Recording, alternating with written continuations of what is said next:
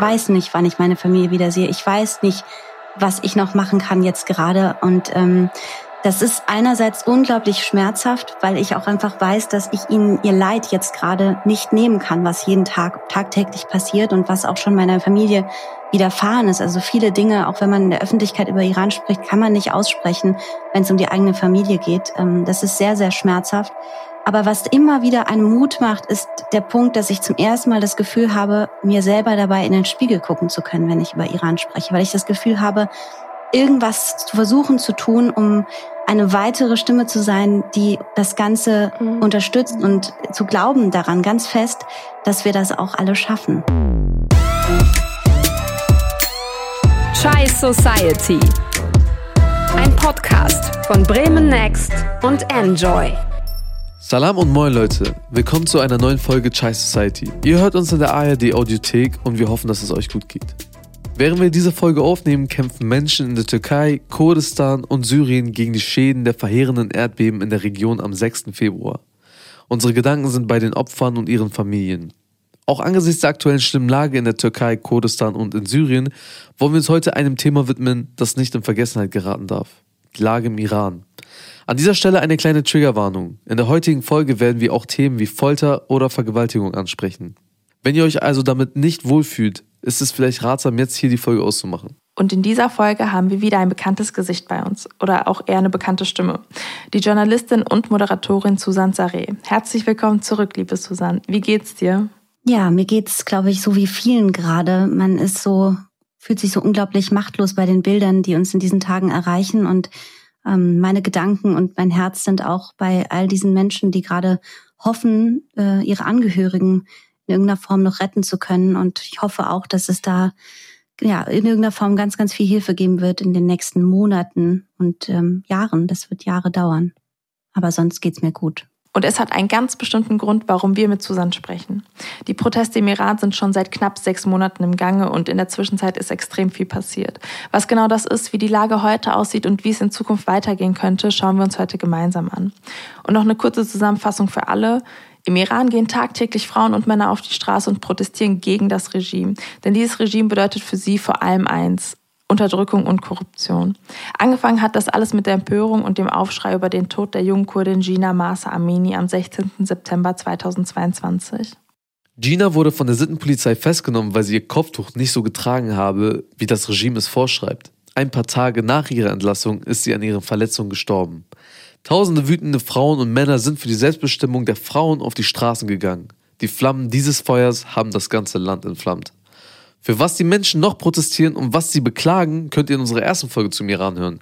Die haben wir direkt am Anfang aufgenommen und da hat Susan uns auch super Einblicke gegeben. Die Bedeutung dieser Proteste, manche sprechen auch von Revolution, zeigen die ganzen Proteste weltweit.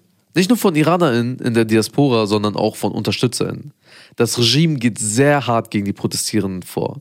Es gibt Berichte von tausenden Festnahmen und die ersten Verfahren haben begonnen.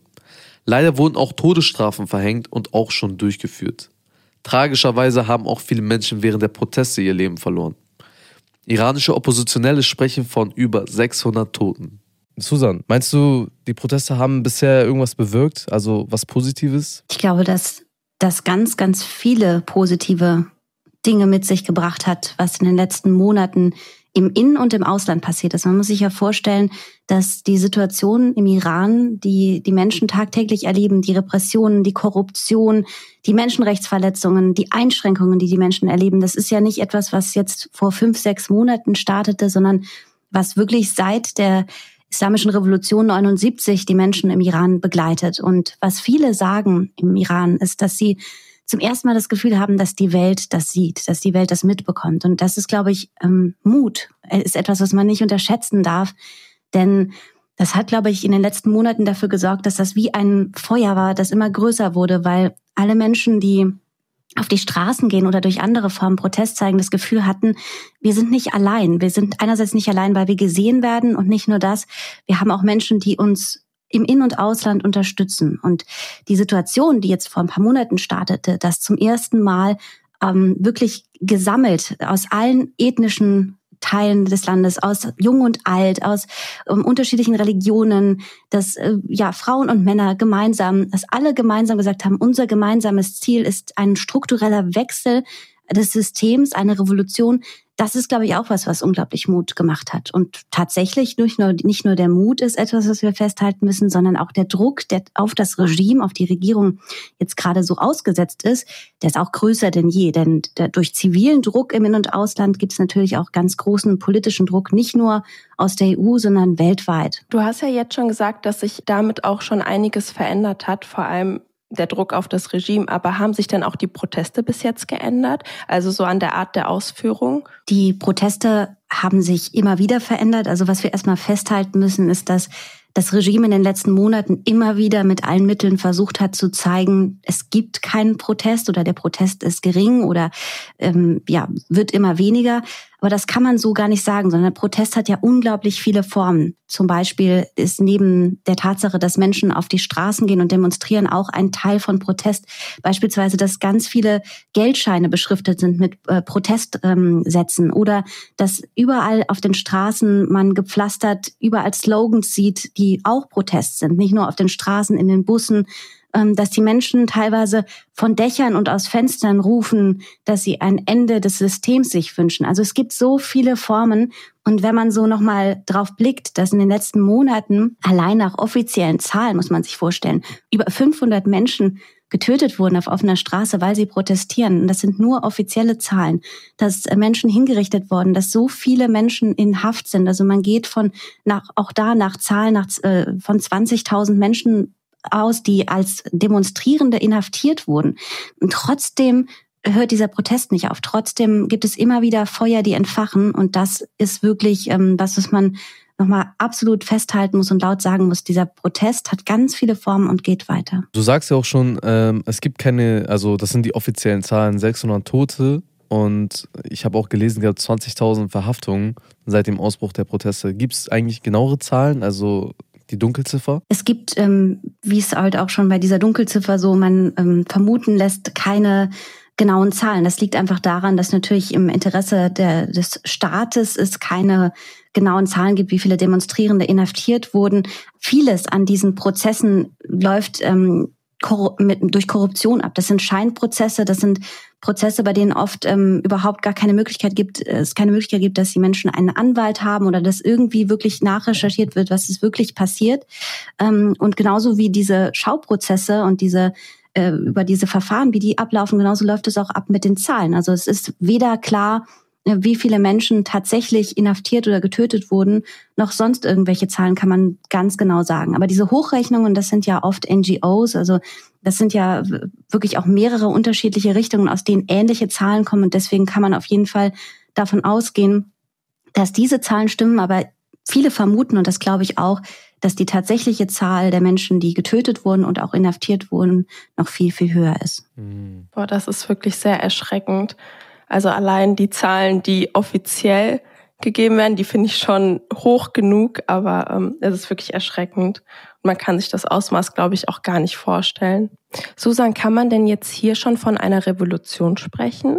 Ich fand es ganz schön, dass zu Beginn der Proteste ähm, Shirin Ebadi, das ist eine ähm, Friedensnobelpreisträgerin, die schon wirklich vor Jahren im Iran äh, stark und laut war und gekämpft hat. Und ähm, sie hat schon vor Monaten gesagt, das ist eine Revolution. Und das, was auch viele ähm, Politologen, JournalistInnen sagen, kann ich nur auch mit unterstützen, nämlich viele sagen, das ist schon lange der Point of No Return. Also das ist eine Situation, bei der es nicht mehr die Frage ist, ob es eine Revolution ist, sondern wann diese Revolution stattfindet. Denn diese geballte Masse an Menschen, die ein anderes System fordern, die aus unterschiedlichen Schichten eben kommen und wirklich aus allen Richtungen des Landes, und vor allen Dingen auch schon die Tatsache, dass das ein Prozess ist, den man nicht jetzt auf die letzten sechs Monate sehen muss, sondern auf viele Jahre, bei denen immer wieder Proteste losgingen.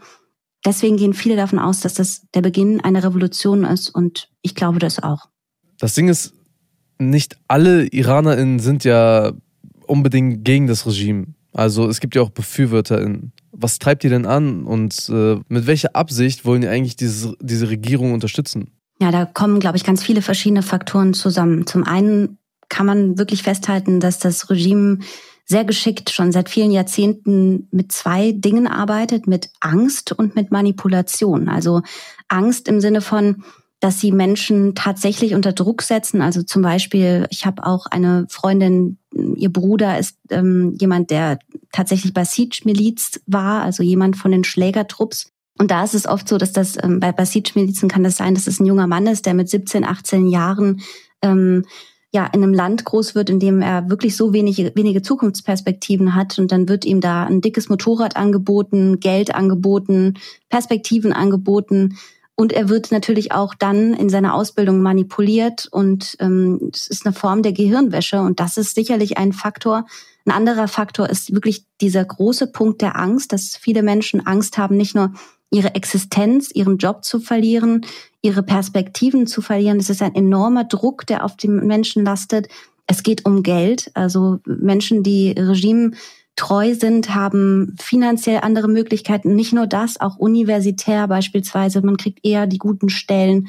Es sind so viele Faktoren. Und ich glaube, dass viele, die auch lange vielleicht noch ähm, für das Regime gesprochen haben, aus welchen Gründen auch immer, vielleicht auch aus religiösen Gründen, weil sie eine islamische Republik wollen, wobei das ja auch die wenigsten sind nach Hochrechnungen.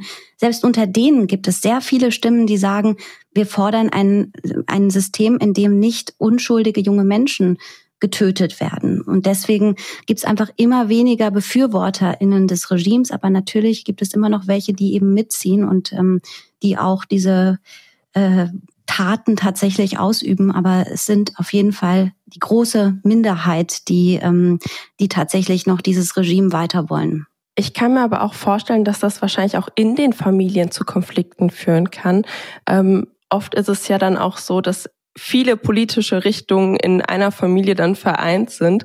Und ähm, ich kann mir dann vorstellen, dass das extrem schwierig ist, dann teilweise auch mit Familienangehörigen den Kontakt zu pflegen, wenn man dann weiß, inwiefern die sich politisch dann auch einordnen würden oder dass hier in dem Fall das Regime zum Beispiel unterstützen würden. Ja, und da äh, kann ich tatsächlich auch aus, aus eigenen ähm, aus meinem eigenen Umfeld erzählen.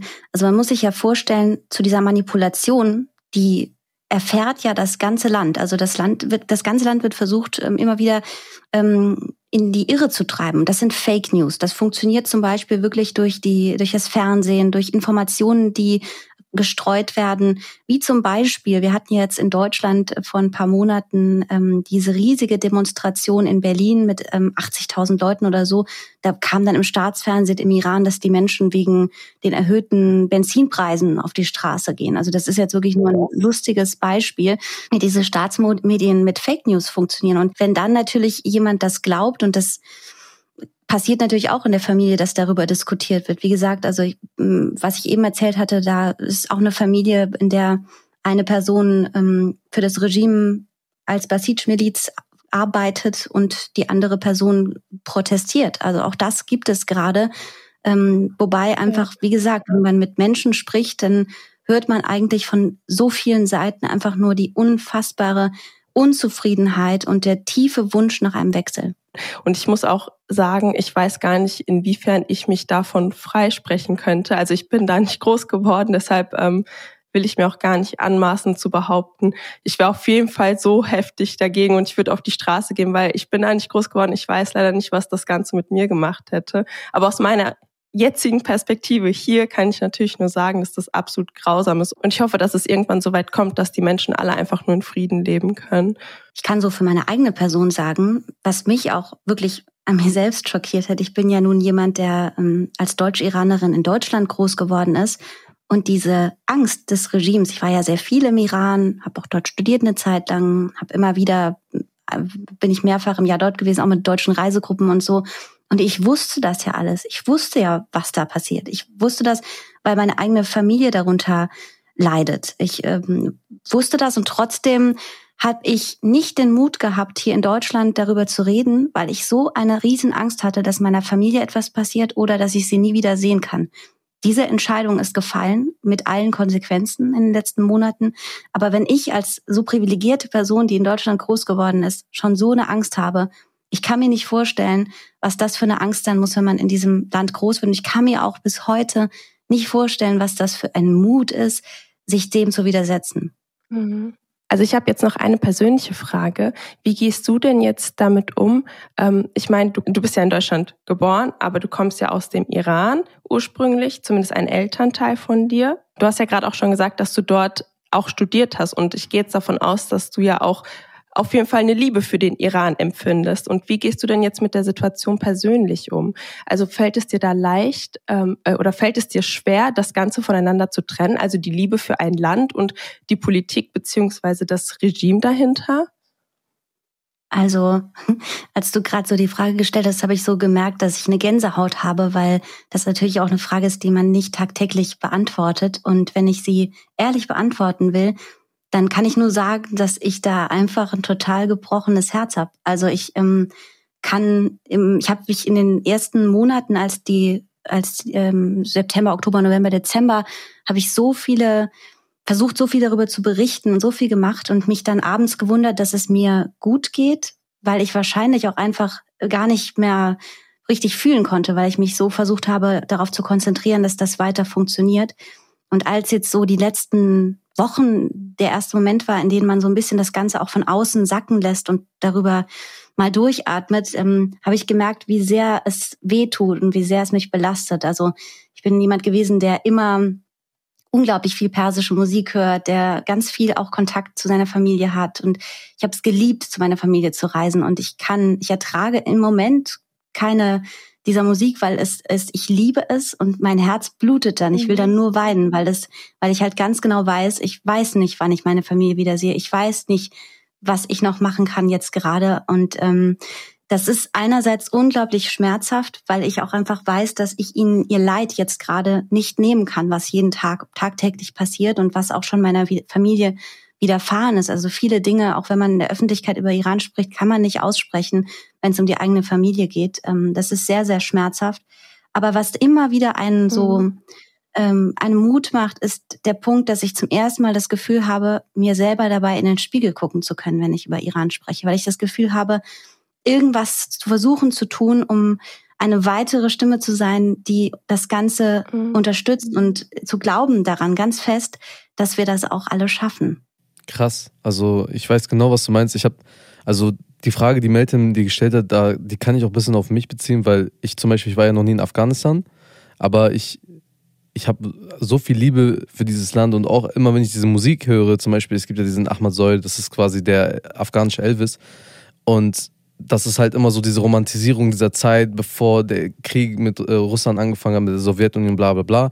Und die wurde halt übertrieben romantisiert und dann werde ich immer traurig. Ich denke mir so, ich wünsche, ich wäre in dieser Zeit geboren oder ich hätte das miterlebt und äh, hätte mal so ein strukturell stabiles Afghanistan erlebt, was aber leider niemals der Fall sein wird die nächsten, keine Ahnung, vielleicht 50 bis 100 Jahre. So, also das heißt vielleicht gar nicht zu meiner Lebzeit.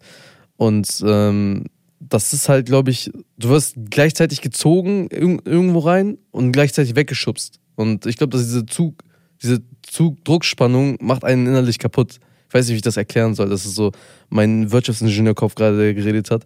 Aber ich hoffe, ich, ich hoffe, ihr konntet das verstehen. Und wenn wir gerade schon dabei sind, bei dieser, bei dieser Romantisierung von der alten Zeit, ich habe halt bei Instagram voll oft mitbekommen, dass die Zeit des Schahs, also die Zeit vor dem islamischen äh, islamischen Regime voll romantisiert wird. Also ich meine, war das denn früher wirklich besser? War es damals besser? Waren die Gründe von damals, die zur Revolution und zur Etablierung des heutigen Regimes geführt haben, waren die nicht legitim? Hm.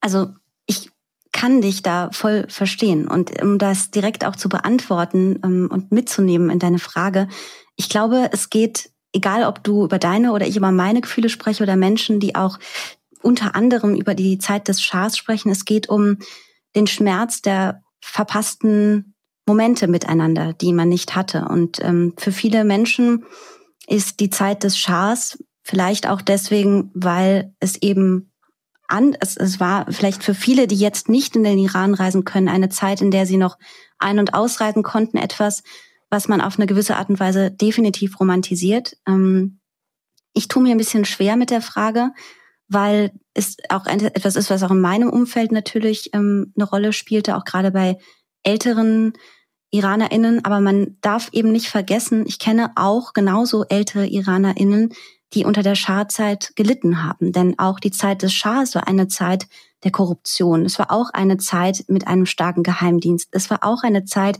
in der es Folter und auch Tod gab in den Gefängnissen, Hinrichtungen. Es gab auch eine Zeit, in der es keine Meinungsfreiheit so gab, wie sich die Menschen im Iran das wünschen. Und dennoch glaube ich, dass die Lösung oder die Zukunft ähm, darin liegt, sich gegenseitig insofern zu verzeihen, dass es jetzt nicht darum geht, wer hat den Schah so gefunden, wer hat den Schah so gefunden, wer findet das jetzt so und überhaupt, sondern ich glaube, die Lösung liegt nur darin, sanftmütig sich gegenüber zu sein mit allen romantisierten oder nicht romantisierten Erinnerungen dieser Zeit, sie aufzuarbeiten, ist, glaube ich, ein großer Punkt, der später ganz wichtig sein wird. Aber jetzt geht es, glaube ich, vor allen Dingen darum, gemeinsam zusammenzuhalten und gemeinsam für die Zukunft zusammenzubleiben. Aber meinst du, man sollte das schon ein bisschen kritisieren, die Zeit damals? Ja, also wie, wie ich schon sagte, auch die Zeit des Schahs war natürlich keine Demokratie. Natürlich war es auch eine Zeit, in der das Land ähm, ähm, Armut hatte, in der viele Menschen ähm, ja keine Perspektiven hatten, in denen es auch keine Freiheit gab für alle Religionen, in der es auch keine Möglichkeit gab, ähm, dass äh, das alles äh, fair ablief, in der es auch Korruption gab, auch Hinrichtungen, auch Folter, um nur wirklich einfach Schlagwörter zu nennen. Es ist auch nicht ein mhm. demokratisches mhm. System gewesen und es ist auch definitiv nicht etwas, wo man jetzt sagen sollte, na gut, wir, wir sind vom Regen in die Traufe gefallen oder sowas. Ich glaube, das bringt einfach nur nichts, ähm, sich gegenseitig jetzt Hass entgegenzuschüren, sondern ich glaube, es braucht einfach wirklich jetzt ein gemeinsames nach vorne schauen. Aber definitiv muss man das festhalten. Und weißt du, was ich noch wichtiger finde? Die Aufarbeitung, weil die gab es einfach ja. viel zu wenig. Auch definitiv Aufarbeitung der Schah-Dynastie und der Schah-Zeit. Und man muss darüber sprechen, was unter dieser Zeit passiert ist und was den Menschen widerfahren ist. Man sagt ja, dass jetzt die ersten Gerichte angefangen haben, die ersten Verfahren und auch die ersten Todesstrafen wurden verhängt. Ähm, werden jetzt die Protestierenden systematisch alle zur Todesstrafe gebracht oder was ist da los? Nein, also es werden nicht alle hingerichtet, die festgenommen werden aufgrund der Proteste. Das kann man so nicht sagen. Es ist definitiv so, dass es gerade sehr viele Schauprozesse gibt vor den Hinrichtungen und das wird gemacht, um den Menschen zu versuchen, Angst einzujagen, um ja, sie unterdrücken, ihnen auch keine Möglichkeit zu geben, einen richtigen Anwalt zu haben oder irgendwie ähm, da einen fairen Prozess äh, stattfinden zu lassen. Und dann gibt es natürlich ganz viele unterschiedliche Verurteilungen. Also eine, die sehr bekannt geworden ist in den letzten Monaten, war ja Moharebe, Krieg gegen Gott. Ähm, ja. Da äh, kann man aber nicht sagen, dass jetzt alle Protestierenden hingerichtet werden. Es wurden jetzt, es wurden ja auch schon immer mal wieder welche freigelassen, aber neben den Hinrichtungen ist ja auch die Tatsache schon unfassbar, dass junge Menschen dafür, dass sie auf der Straße waren, teilweise Jahre in Haft sind und dort Folter und, äh, und schreckliche Dinge erleben müssen. Ich habe auch gelesen, dass äh dass es dort sehr, sehr viele Vergewaltigungen gibt. Das Kann man vielleicht noch auch einen Satz ergänzen? Also in den letzten Monaten wurde auch da viel mehr aufgearbeitet ähm, als Jahre zuvor. Es gab einige sehr große Medienhäuser, die nachgeforscht haben, die viele Interviews gesammelt haben, die mit Menschen gesprochen haben. Und es ist tatsächlich so, dass es wirklich ganz grausame Folter- und Vergewaltigungsmethoden in den Gefängnissen gibt, strukturell. Und dass viele ja, Menschen, Frauen und Männer in den Gefängnissen vergewaltigt werden und das eben auch, um sie zu foltern. Also es ist wirklich ganz grausam. Und ähm, das findet in vielen Gefängnissen im Iran statt. Ich habe direkt zwei Fragen im Kopf. Erste Frage ist, wie können die das mit sich selber vereinbaren, als islamisches Regime sowas zu machen? Weil ich meine, jeder, der, ich will jetzt nicht, ich will jetzt nicht zu groß reden, aber jeder, der den Islam verstanden hat, weiß, dass sowas nicht zum Islam gehört. Die zweite Sache, wie rechtfertigen die eigentlich diese Aussage, sie führen Krieg gegen Gott? Ich habe letztens zum Beispiel so einen Tweet gelesen, da äh, wurde gesagt, ja, dass, dass dieses Islamregime von Iran so, dass der Borgia ähnelt. Dass sie einfach so im Namen der Religion Macht ausüben für eigene Zwecke, damit die selber was davon haben. ja, ich finde, das trifft eigentlich auch schon die, den, die Antwort, die ich jetzt auf diese Frage geben würde, nämlich hier wird Religion missbraucht. Es geht hier nicht um den Islam, sondern es geht um Islamismus. Und das muss man immer wieder laut sagen. Es geht den Menschen ja auch nicht darum, den Islam zu verbieten oder das Kopftuch zu verbieten, sondern es geht ihnen wirklich um diesen Machtmissbrauch durch Religion. Es geht darum, dass ähm, da ganz viele Handlungen stattfinden, die mit Religion, mit Menschenwürde, mit in irgendeiner Form Menschenrecht nichts, überhaupt nichts zu tun haben. Es geht nur um Machterhaltung dabei und das, da wird definitiv Religion missbraucht. Das ist schon krass, ey. Also ich, also mit anderen Worten, jeder checkt eigentlich, dass da gerade einfach nur, dass, dass die Leute die Religion missbrauchen für eigene Zwecke, aber wegen der Unterdrückung, wegen der Angst, dass man etwas Falsches sagt, dass man irgendwie eine Strafe bekommt oder da vielleicht öffentlich hingerichtet werden könnte, müssen die quasi leise sein oder können dann nur protestieren, ja, mit, äh, mit, indem sie ihr Leben riskieren dabei. Ja, es ist, es ist halt eine Doppelmoral dabei. Und das ist etwas, was einem, wenn man auch, ich bin ja früher auch viel im Iran gewesen, was was in dem, im, im Iran ein, ein Wort ist, was einem immer wieder so auftaucht. Wenn es zum Beispiel auch ähm, in, in der Islamischen Republik gibt es ja auch in den Regeln Dinge, da fragt man sich, also es gibt zum Beispiel die Sire, das ist die Kurzheirat, da kann man dann irgendwie sich mal für eine kurze Zeit vermählen, um mal gemeinsam einen Hotelaufenthalt mhm. oder so zu machen. Das sind halt alles so Dinge, da äh, wird eben versucht, äh, ja, Regeln an der Religion, mit der Religion zusammenzufinden, sozusagen, was ja auch zum ja. Menschsein per se erstmal immer dazugehörte. Aber es wird tatsächlich einfach im Iran, diese Islamische Republik hat Regeln, die die Menschen dazu bringen, ähm, äh, die, die, die den Menschen einfach unglaubliche Strafen und ein ganz menschenunwürdiges Leben zur Verfügung stellen. Aber das verstehe ich nicht. Also Doppelmoral verstehe ich so oder so nicht. Aber wie kann man bitte ein Verhalten kritisieren und sagen, dass das nicht äh, islamkonform ist, so wie zum Beispiel das das Kopftuch nicht richtig getragen wird und dann gleichzeitig auf eine Person einprügeln. Also ich, ich kann es von vorne bis hinten nicht verstehen. Da ist das beste Beispiel, um direkt auch mal noch einen politischen Satz anzuhängen. Bei dieser Doppelmoral fallen mir immer ganz viele lustige Sachen ein, wie zum Beispiel, ähm, lustig ist es ja überhaupt nicht, dass ähm, einerseits viele oberste Machthaber Frauen ähm, dafür festnehmen und schlagen teilweise, weil sie ihr Kopftuch nicht richtig tragen beispielsweise. Und andere Frauen, ihre eigenen Kinder, leben teilweise in der EU, teilweise in Deutschland und leben dort ein nicht nur Leben in Saus und Braus, weil sie ja Millionen von Euros haben, sondern leben auch in größter Freiheit. Also Doppelmoral spielt einfach in diesem System, in einem korrupten ja. System ist das wohl ein Schlagwort, was überall eine Rolle spielt. Ich hätte jetzt dran angeknüpft und gefragt, so, welche Sanktionen gab es denn jetzt? Also wurden zum Beispiel Kinder von hohen Leuten aus dem Regime irgendwie von der Universität geschmissen oder wurde irgendwas eingefroren hat das irgendwas gebracht?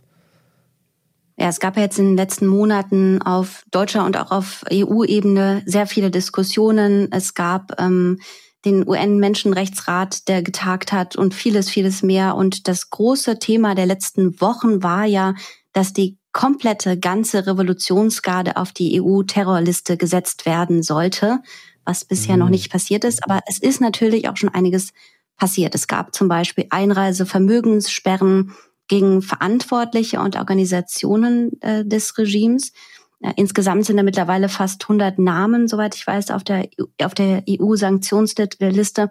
Darunter auch ganz viele Mitglieder der Revolutionsgarde aber noch nicht die komplette Revolutionsgarde. Und das ist so dieses große Wort Revolutionsgarde. Da gehören einfach, muss man einfach nur mal sagen, knapp 190.000 Mitglieder dazu, die extrem viel Macht im Iran haben. Und da wäre der Schlag, sie auf die Terrorliste zu setzen, schon ein großer nicht nur Symbolik, sondern auch tatsächlich eine Auswirkung für das Regime. Als ich das erste Mal von Revolutionsgarde gehört habe, für mich hat sich das so angehört, als wären die auf der Seite der Protestierenden, weil Revolutionsgarde klingt für mich so wie eine Garde, die für die Revolution ist.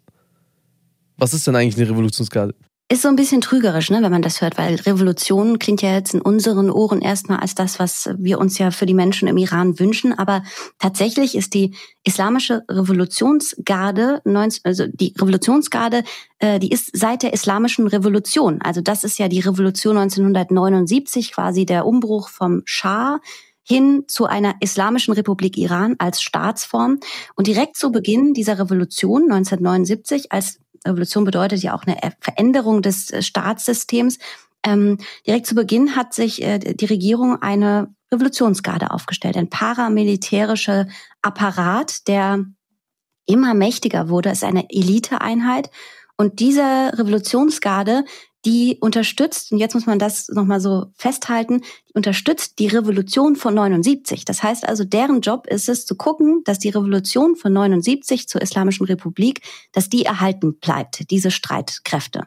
Jetzt sind aber, um das vielleicht noch zusammenzufassen, was die alles so sind und machen, jetzt ist die Revolutionsgarde nicht so eine irgendwie kleine Armee, die so ein bisschen irgendwie da auf den Straßen unterwegs ist, sondern Sie sind zum einen äh, sind sie knapp 190.000 Mitglieder, soweit äh, meine Zahlen, die ich habe, also unfassbar viele Menschen. Sie stützen die Staatsideologie, das heißt also, sie äh, wir fordern und äh, möchten auch, dass diese Staatsform weitergeführt wird.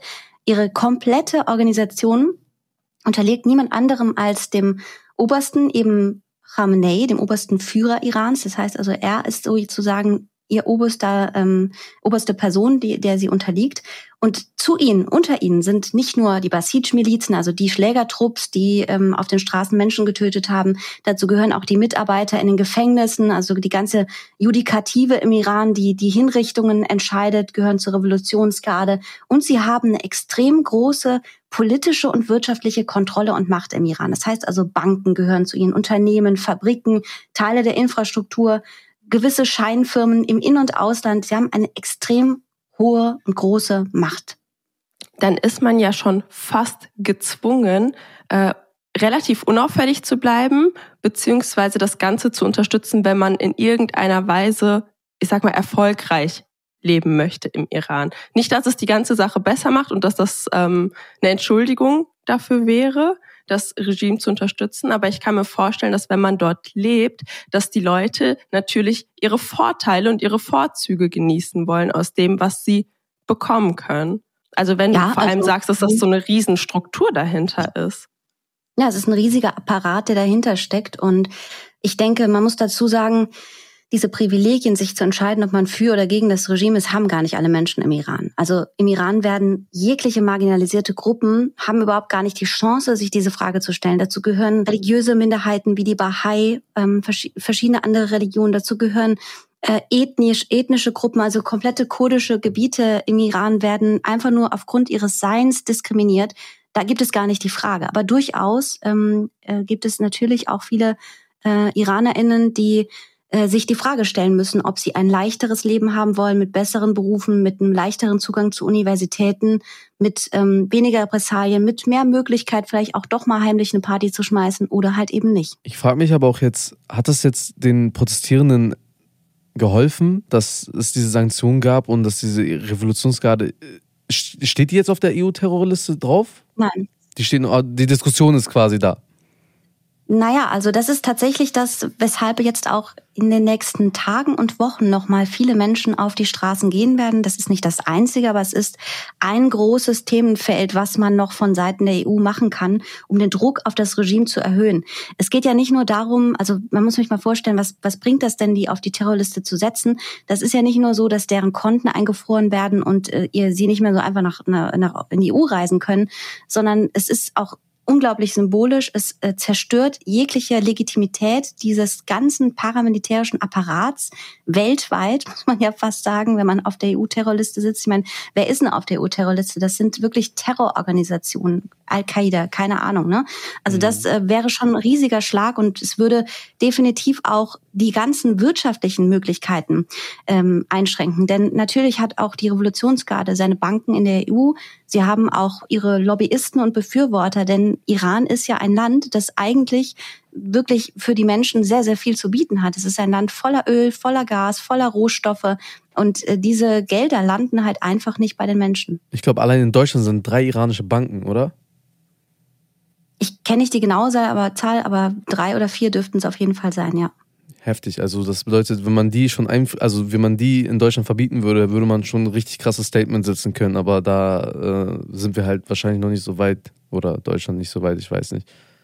Viele Dinge sind, wie gesagt, schon passiert und der, die komplette ähm, Politik Deutschlands hat sich, glaube ich, in den letzten Monaten gewandelt im Blick darauf, dass zum Beispiel wir lange diskutiert haben über das ähm, Atomabkommen mit Iran, ob man mit Iran äh, mit einem Staat überhaupt diskutieren möchte, der gleichzeitig lügt und Fake News verbreitet, ob man dann äh, da über ein Atomabkommen sprechen möchte. Oder auch was ähm, die Worte von unserer Außenministerin Annalena Baerbock angehen. Das war was, was Anfang der Anfang September, Oktober viele Menschen im Iran ähm, gesagt haben, ja, wo ist denn jetzt eure feministische Außenministerin? Und äh, da hat sich auch viel getan und viele andere PolitikerInnen in Deutschland mhm. haben auch so ihre öffentliche Wahrnehmung gegenüber Iran geändert und sprechen ganz anders jetzt über Iran und deren Regime. Und ähm, was sagt dir dein Gefühl eigentlich für die Zukunft, also dein persönliches Gefühl? Weil, also Dauerzustand, so wie es jetzt gerade ist, kann das ja wahrscheinlich im Iran auch nicht bleiben. Also weder wirklich für das Regime noch wirklich für die Protestierenden.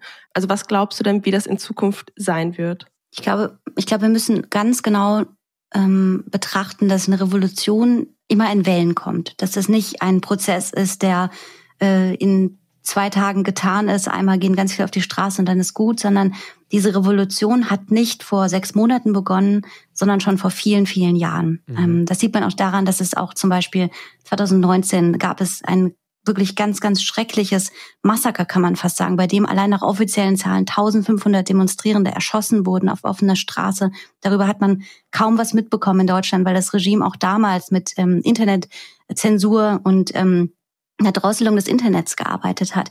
Und so wie diese schreckliche Woche gibt es so viele Fälle in den letzten Jahren, dass immer mehr Menschen immer wieder auf die Straßen gegangen sind äh, für die Zukunft. Und jetzt wird es, glaube ich, und das wird, ist, denke ich, auch die Zukunft, werden diese Situationen immer näher aneinander rücken. Und es wird sich für das Regime immer weiter zuspitzen. Nicht nur von den Menschen im Iran, sondern vor allen Dingen auch dazu noch von dem Ausland. Denn ich glaube, dass vielen Menschen, vielen Regierungen die Augen geöffnet werden und werden müssen und dass es jetzt ganz viel Arbeit braucht und auch in den nächsten Wochen und Monaten äh, diesen Blick auf das Regime, die es jahrelang geschafft haben, irgendwie noch so ein bisschen galant vorbeizukommen und zu zeigen, ja, wir sind eigentlich doch noch ganz human, dass sich das Bild ändert und das gesammelt eben wie ähm, mhm. damit auch diese Revolution vonstatten gehen wird. Und dann kann man sich auch die Frage stellen, wie wird diese Revolution passieren? Denn das ist eine Frage, die in einer Zeit, in der so viele oppositionelle Denker des Landes, DenkerInnen in Haft sind, versteckt sind im Land, da kann man jetzt noch nicht sich die Frage stellen,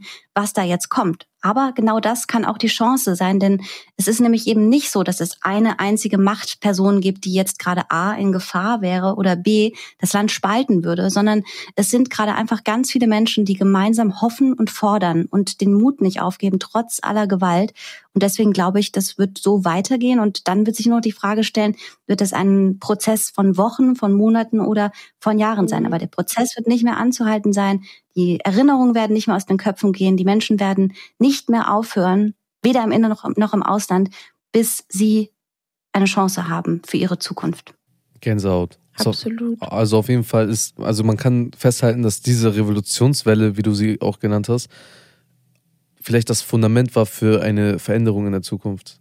Ich denke, dass dieser Slogan Jean Jian Azadi, die von der kurdischen Freiheitsbewegung der Frauen, dieses Frauenleben Freiheit, Sansendige Azadi sagt man im Iran auf Persisch, ähm, dass das etwas war, was viele wachgerüttelt hat auf der Welt, weil alle gesehen haben, es geht den Menschen um die Rechte der Frauen, die Rechte aller Menschen, marginalisierter Gruppen, der LGBTQI-Plus-Community und viele, viele mehr. Es geht um Leben, es geht um ihre Perspektiven für die Zukunft und es geht um Freiheit, um was, was unser aller Werte sind oder sein sollten ähm, etwas, was nicht streitbar ist.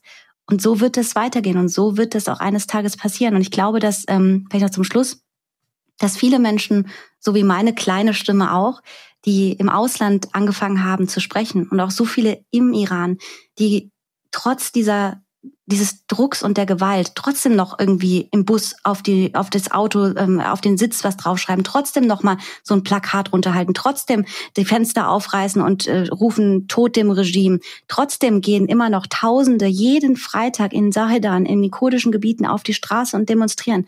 Alles trotzdem, trotzdem, trotzdem. Und deswegen wird es so weitergehen. Deswegen wird es auch gut gehen.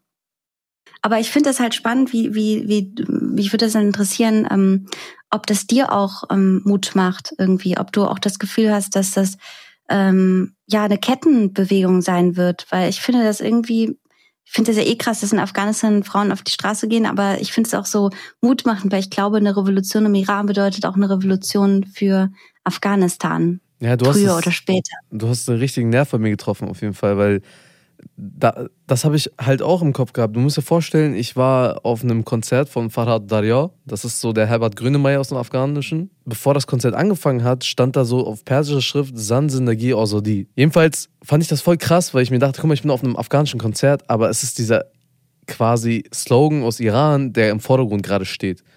Und bevor das dann angefangen hat, das Konzert, hat äh, der afghanische Herbert Grönemeyer auch gesagt, wir, sind, äh, wir zeigen uns solidarisch zu den Frauen im Iran dann haben wir dann so gechantet, erstmal so San Sindagi Osodi, ne? Und äh, dann hat er auch gesagt, wir zeigen uns somit auch solidarisch den Frauen in Afghanistan.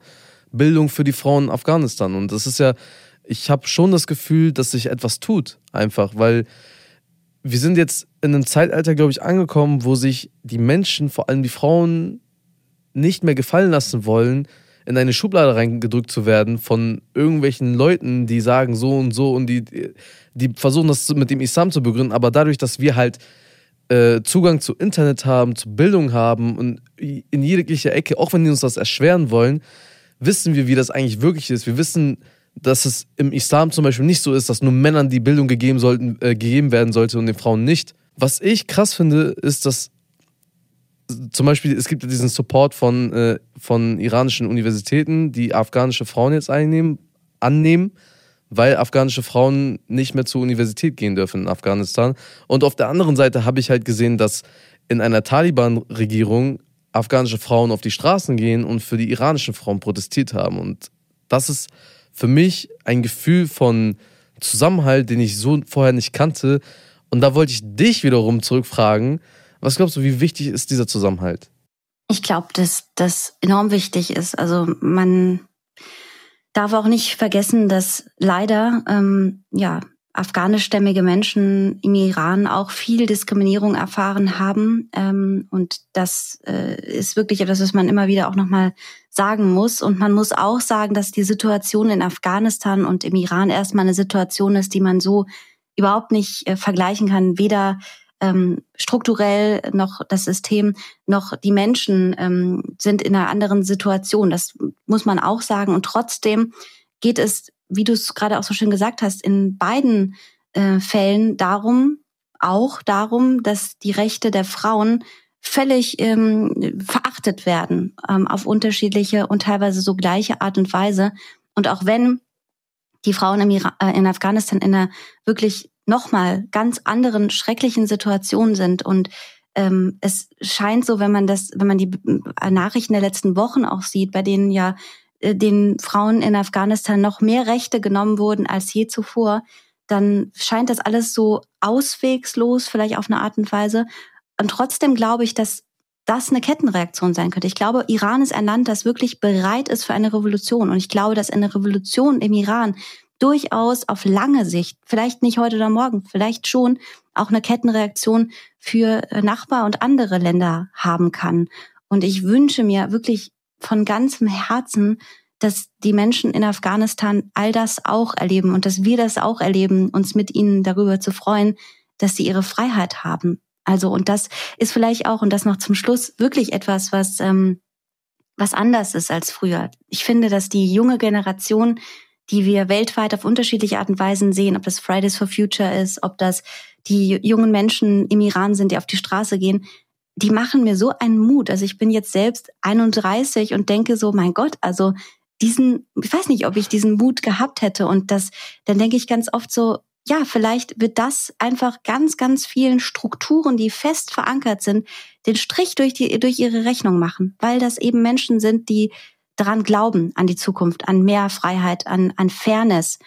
Und weil sie mutig sind und nicht aufgeben und weil sie sagen, so wollen wir das nicht. Und weil sie vielleicht auch den Mut haben, noch weiterzugehen. Nicht, dass wir oder noch ältere Menschen als ich das nicht hatten, aber vielleicht ist diese Kombination aus ihrem Mut, dem Internet, der Situation, der Mächte, die wir jetzt auch haben, die Reichweite, die wir jetzt auch haben können. Ich meine, Protest gab es immer von jungen Menschen, aber vielleicht ist diese ganze Kombination etwas, was die Zukunft verändern wird. Daran glaube ich auf jeden Fall. Das hast du sehr schön gesagt.